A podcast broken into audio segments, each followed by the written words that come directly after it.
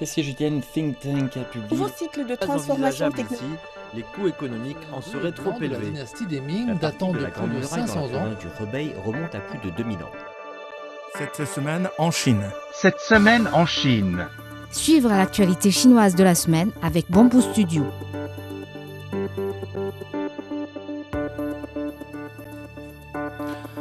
Un total de 11 000 maisons préfabriquées ont été érigées mardi pour reloger des populations évacuées des zones touchées par le séisme dans la province chinoise du Gansu, rapporte le centre local de secours post-séisme. La province envisage de construire 15 000 autres maisons préfabriquées pour poursuivre cette opération de relogement après le tremblement de terre de magnitude 6,2 survenu il y a plus d'une semaine, faisant des centaines de victimes. Les habitants touchés emménagent actuellement dans des maisons préfabriquées mieux équipées. Les principales entreprises industrielles chinoises, dont le chiffre d'affaires annuel généré par leurs activités principales atteint au moins 20 millions de yuan, environ 2,8 millions de dollars, ont enregistré des augmentations de bénéfices de 29,5% en novembre par rapport à la même période l'année dernière, rapportent des données publiées mercredi par le Bureau d'État des statistiques. Le nombre de voyages de passagers traités par les chemins de fer chinois a grimpé de 126% en glissement annuel au cours des 11 premiers mois de 2023, selon des données officielles. Au total, 3,6 milliards de voyages de passagers ont été effectués via ces réseaux au cours de cette période, note l'administration nationale des chemins de fer. En outre, les réseaux ferroviaires ont également transporté près de 4,6 milliards de tonnes de marchandises, soit une augmentation de 0,9% par rapport à la même période de l'année dernière.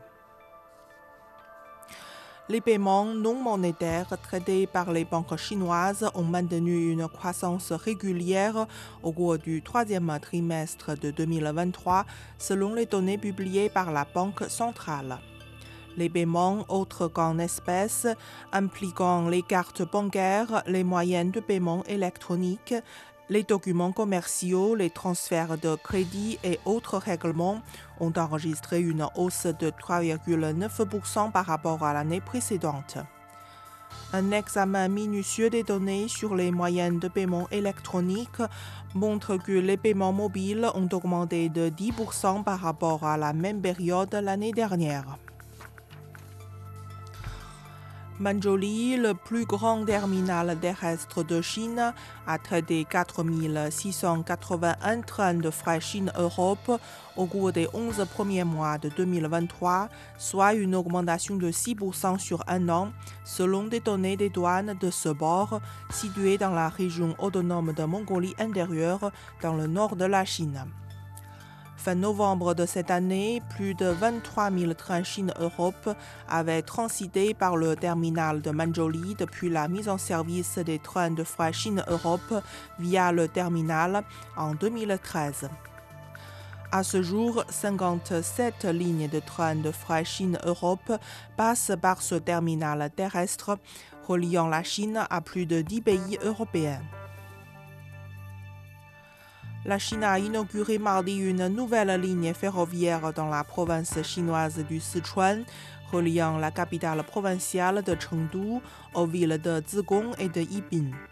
Le chemin de fer à grande vitesse Chengdu-Zigong-Yibin a une vitesse de 350 km/h et compte 12 gares sur la ligne de 261 km.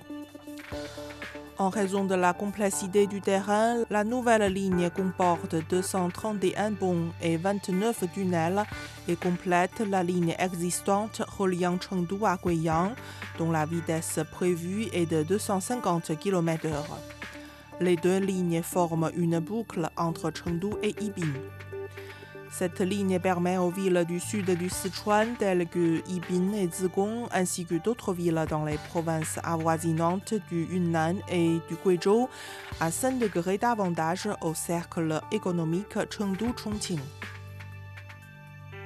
Dongxing, une ville située à la frontière entre la Chine et le Vietnam, dans la région autonome Zhuang du Guangxi, a été connectée au réseau ferroviaire national chinois mercredi avec l'ouverture d'une nouvelle ligne ferroviaire.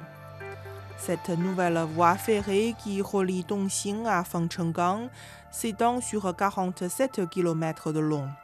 Il s'agit d'une ligne à double usage qui assure à la fois le transport de passagers et de marchandises. Le nouveau chemin de fer, dont les travaux ont débuté en mars 2019, réduira le temps de trajet entre les deux villes à 19 minutes. Les préparatifs de la deuxième exposition internationale des chaînes d'approvisionnement de Chine progressent bien, a déclaré mercredi Zhang Xin, porte-parole du Conseil chinois pour la promotion du commerce international. Cette deuxième exposition se tiendra du 26 au 30 novembre 2024 et plus d'une centaine d'entreprises chinoises et étrangères ont déjà exprimé leur intention d'y participer. La première exposition s'est tenue à Beijing le 2 décembre de cette année avec des stands d'exposition classés dans diverses sections, notamment les véhicules intelligents, l'agriculture verte, l'énergie propre, la technologie numérique et les modes de vie sains.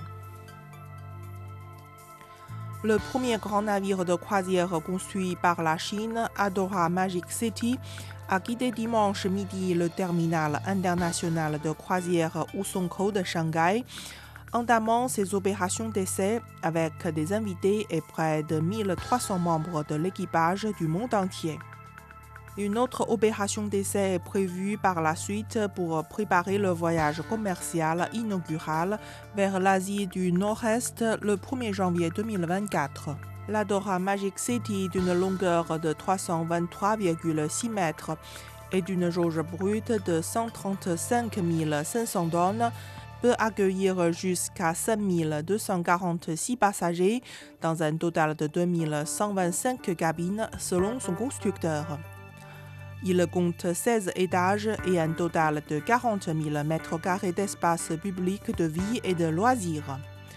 Vous écoutez Bamboo Studio, merci de votre attention.